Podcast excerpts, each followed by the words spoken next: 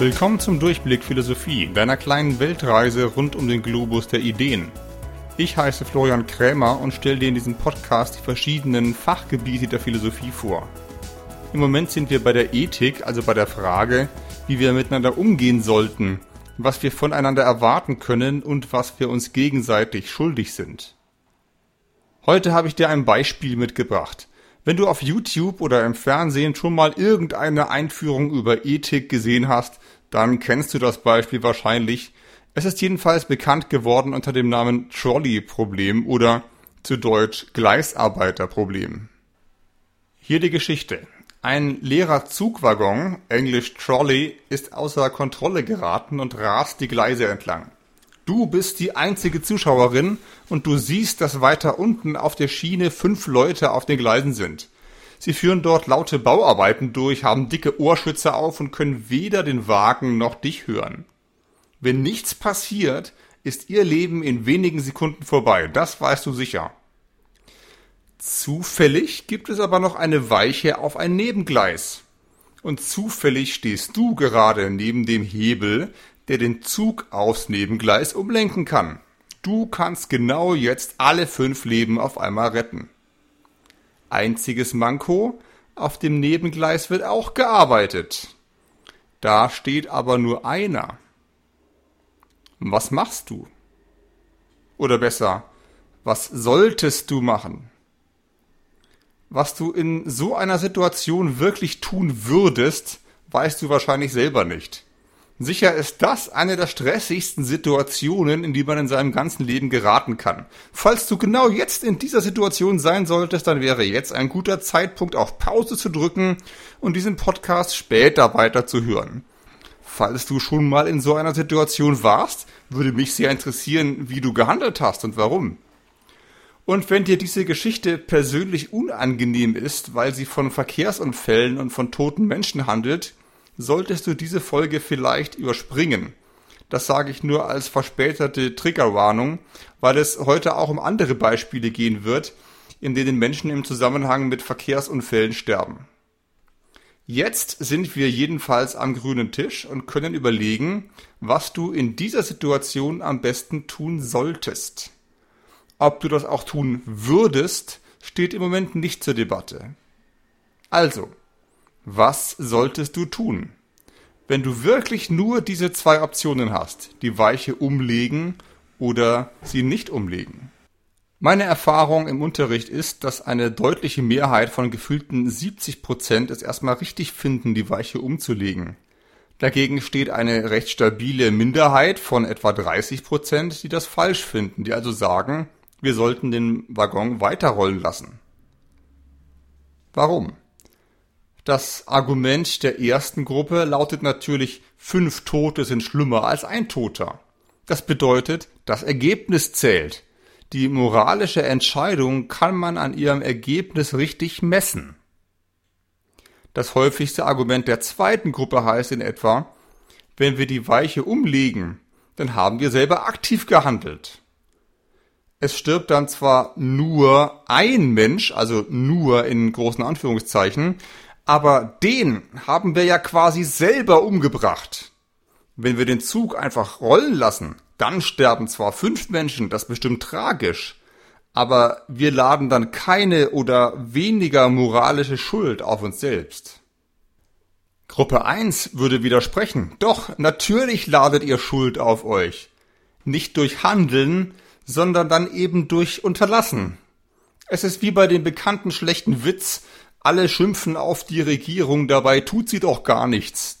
Witzerklärung, auch wer nichts tut, handelt unter Umständen falsch. So ist es doch auch hier. Die fünf sterben gerade, weil ihr nichts tut. Nichts tun ist hier nicht neutral, sondern unmoralisch. Gruppe 2 hält vielleicht dagegen. Eure ganze 5 gegen 1 Rechnung ist doch Mist. Menschen sind doch keine Wassermelonen, die man irgendwie gegeneinander aufwiegen kann. Wenn wir eins nicht dürfen, dann ist es doch solche zynischen Rechnungen anzustellen. Ich weiß nicht, welcher der beiden Gruppen du im Moment zuneigst, das geht da jetzt schon ganz hoch her. Natürlich müsste ein ordentlicher Philosophie-Podcast diese ganzen Argumente jetzt weiter aufdröseln und nach weiteren Begründungen fragen. Genau das werde ich auch tun, aber nicht alles in der heutigen Episode. Heute geht es mir erstmal nur darum, den Sinn dieses Fallbeispiels und die philosophische Methode dahinter zu erklären. Die Methode heißt Dilemma von griechisch di ist gleich zwei, Lemma ist gleich Sätze. In einem Dilemma gibt es zwei Sätze, das bedeutet jetzt zwei Möglichkeiten, zwei Optionen. Und beide sind furchtbar. Umgangssprachlich können wir das auch eine Zwickmühle nennen. Du musst dich zwischen zwei schlimmen Dingen entscheiden. Du kannst die Entscheidung nicht verweigern, denn das wäre auch eine Entscheidung. In unserem Beispiel kannst du zwar vor der Weiche weglaufen, aber dann hättest du auch entschieden, nämlich dass die fünf Leute sterben werden. Um in einem Dilemma eine Entscheidung zu treffen, musst du in etwa folgendermaßen vorgehen. Erstens, welche Möglichkeiten, welche Optionen gibt es überhaupt? Zweitens, was steht jeweils auf dem Spiel? Was genau ist so schlimm an Option A? Was ist so schlimm an Option B? Drittens, klingt das, was an Option A schlimm ist, schlimmer oder weniger schlimm als das, was in Option B schlimm ist? In Schritt 1, welche Optionen gibt es, geht es noch um rein deskriptive Fragen. In Schritt 2 dagegen um normative, Siehe Episode 29. Also was ist so schlimm an A oder B? Das ist eine normative Aussage. In Schritt 3 geht es um einen Vergleich der Normen aus Schritt 2, also um Bewertungen, um Werte. Bitte beachte, dass man sich in Schritt 3 erstmal fragt, was sich schlimmer anfühlt. Wir wissen noch nicht, was wirklich schlimmer ist. Das wissen wir zumindest nicht endgültig. Auf dieser Ebene haben wir noch keine Begründungen, die kommen erst später, sondern wir haben erstmal spontane Überzeugungen nach dem Motto, so und so müsste es doch eigentlich sein, oder? In der Philosophie nennen wir solche spontanen Überzeugungen Intuitionen, also Eingebungen. Intuitionen sagen uns erstmal, was sich richtig anfühlt. Vielleicht fühlt es sich für dich richtig an, wenn möglichst wenig Menschen sterben. Du hast keine Garantie, dass dieser Satz unter allen Umständen moralisch richtig ist, aber er leuchtet dir mehr ein als der ganze Rest von vorhin. Wenn das so ist, dann müsstest du jetzt eine Begründung suchen. Moralische Intuitionen sind erste Startpunkte für die Ethik. Wenn wir Ethik betreiben, versuchen wir unsere Intuitionen abzudecken, einzubeziehen, zu begründen. Stell dir vor, du ziehst um und richtest deine neue Wohnung ein. Dabei willst du bestimmte alte Möbel unbedingt mitnehmen. Das sind deine Intuitionen. Die Wohnung ist zwar wunderschön, aber beim Einziehen merkst du mit der Zeit, dass sie hier und da doch komisch geschnitten ist. Dein Lieblingsschrank passt nicht mehr neben deine Lieblingscouch. Und wenn du ihn dann drehst, geht die Tür nicht mehr richtig auf und so weiter. Du musst rumprobieren und puzzeln und am Ende gibt es einige Möbel, die du leider nicht mitnehmen kannst. Einige Intuitionen werden auf der Strecke bleiben, wenn ein stimmiges ethisches System herauskommen soll. Denn wie du am Trolley-Dilemma siehst, widersprechen sich unsere moralischen Intuitionen sehr oft. Nimm etwa diese beiden normativen Sätze. Erstens, fünf Tote sind immer schlimmer als ein Toter. Zweitens, Handeln wiegt immer schwerer als unterlassen. Beides sind ganz naheliegende moralische Intuitionen, aber unser Dilemma zeigt doch, dass nicht beide gleichzeitig immer stimmen können. Denn genau die beide liegen ja jetzt im Clinch. Einer muss also irgendwie richtiger, wichtiger oder zumindest gewichtiger sein als der andere. Bloß welcher? Auch dazu hast du schon eine Intuition, weil du dich ja im Trolley-Dilemma vermutlich schon auf eine von beiden Seiten geschlagen hast. Das ist eine Intuition darüber, welche der beiden Intuitionen eins und zwei Vorfahrt hat. Eine Intuition über andere Intuitionen, quasi eine Meta-Intuition. Das ethische System, das du dir jetzt basteln müsstest, sollte am besten auch diese Meta-Intuition erklären. Also warum der Satz 1 wichtiger ist als der Satz 2 oder umgekehrt. Je nachdem, in welchem Lager du gerade stehst. Wie du siehst, zeichnet sich jetzt einiges an ethischer Arbeit ab. Erste Umrisse, was wir alles hinkriegen müssten, um eine Ethik zu entwickeln, die wir vertreten können. Dafür hilft ein ethisches Dilemma. Ein Dilemma setzt uns unter Druck und presst sozusagen unsere Intuitionen aus uns heraus und bringt sie gegeneinander in Stellung. Es setzt einen Denkprozess in Gang. Dilemmata sind sozusagen ein Grillanzünder für die Ethik. Aber nicht nur das, sie sind auch ein Werkzeug. Mit dem Trolley-Dilemma können wir unsere moralischen Intuitionen weiter überprüfen, indem wir ein bisschen am Szenario herumspielen. Gruppe 2 hat vorhin doch erklärt, man dürfe keine Menschenleben 5 zu 1 abwägen. Aber was ist denn, wenn auf dem ersten Gleis nicht 5 Menschen stehen, sondern 500? Oder gleich 50.000? Darf man die dann immer noch nicht gegen den einen abwägen?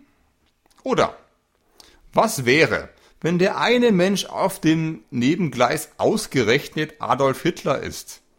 Und wenn du mit seinem Tod nicht nur die 50.000 auf Gleis 1 retten, sondern auch noch den ganzen Zweiten Weltkrieg verhindern könntest und weiteren 60 Millionen das Leben rettest. Ich weiß, das Szenario wird jetzt ziemlich absurd.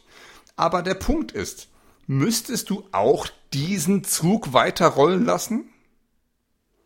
Wie weit reicht denn unsere Intuition, dass man Leben nicht abwägen darf? Wie, reicht, wie weit reicht die wirklich?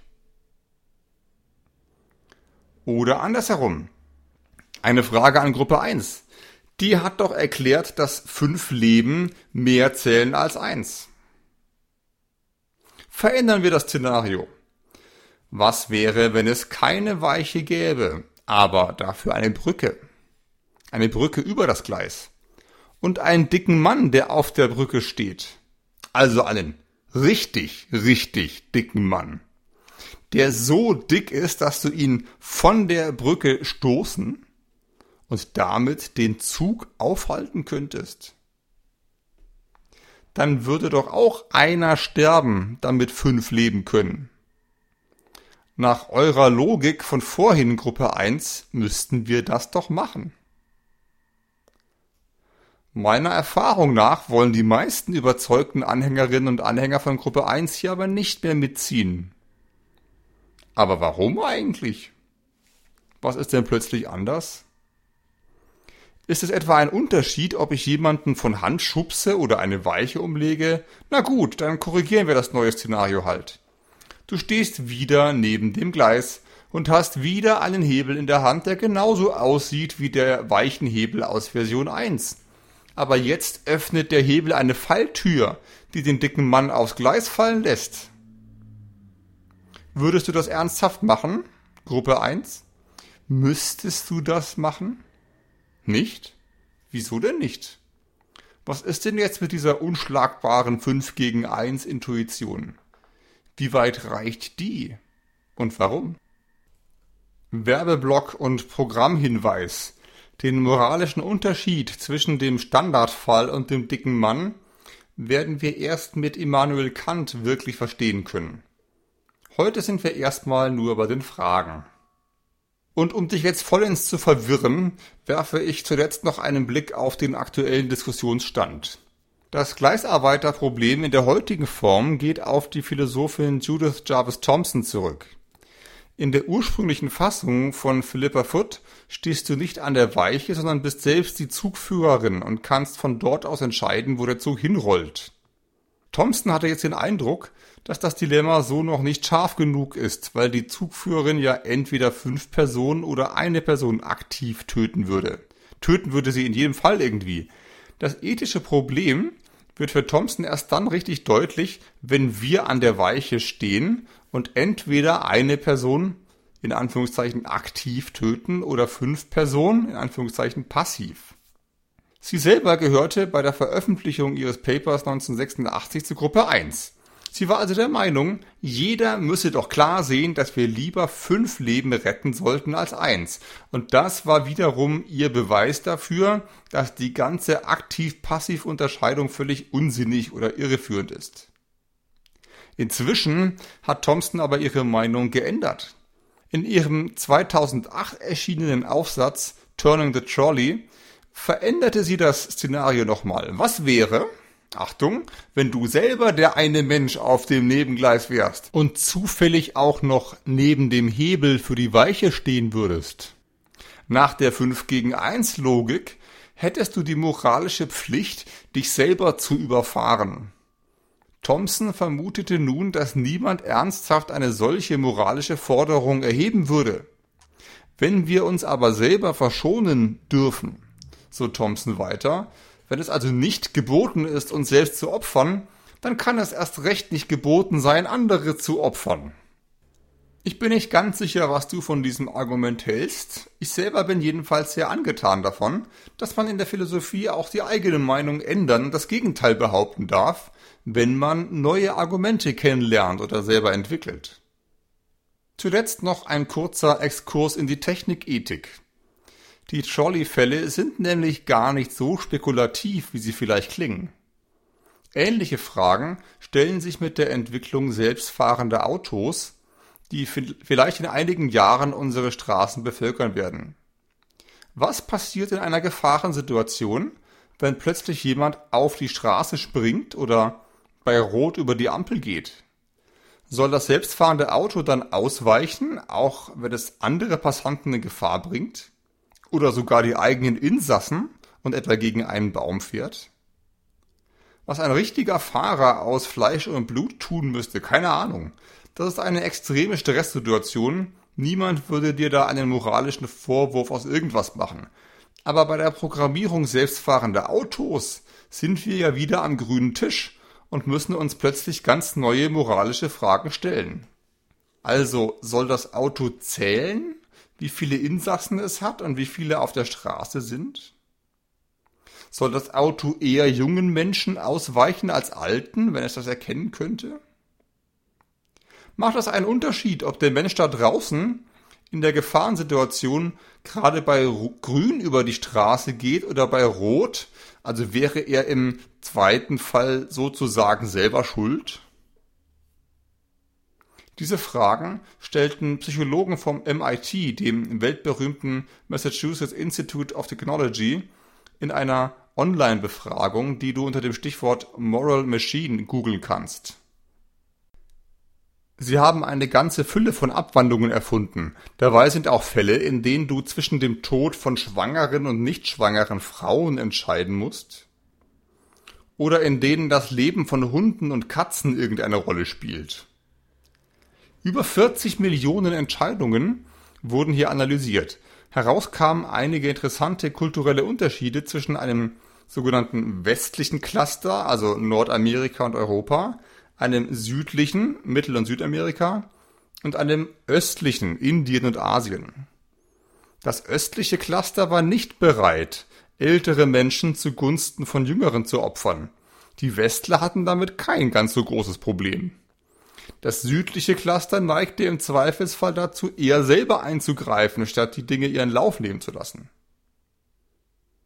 Wie du aus Episode 30 weißt, begründen solche Umfragen erstmal nur deskriptive Aussagen, keine normativen.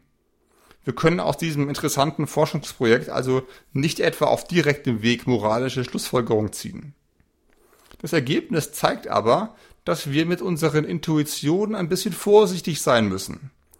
Nur weil wir irgendwelche moralischen Intuitionen haben, heißt das längst noch nicht, dass diese Intuitionen allen Menschen im gleichen Ausmaß einleuchten.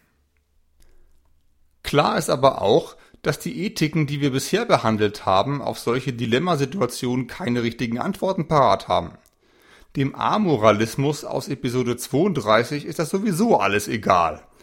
Der Kulturrelativismus kommt leider auch nicht viel weiter selbst wenn es Sinn ergibt zu sagen, dass ich in der westlichen Kultur lebe oder so, ich habe noch nie von einer westlichen Norm gehört, die allen ganz und klar selbstverständlich sagt, was man tun soll, wenn der Zugwaggon auf die Weiche zurast.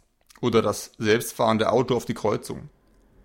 Der Kulturrelativismus ist leider nicht zuständig, siehe dazu auch die Kritik aus Episode 33 bleibt noch die Tugendethik von Aristoteles aus Episode 34, die uns sagt, dass wir ein guter Mensch sein sollen, also gute Charaktereigenschaften trainieren müssen. Aber welche sollen das sein? Bin ich mutig, wenn ich fünf überfahre oder bin ich mutig, wenn ich nur einen überfahre?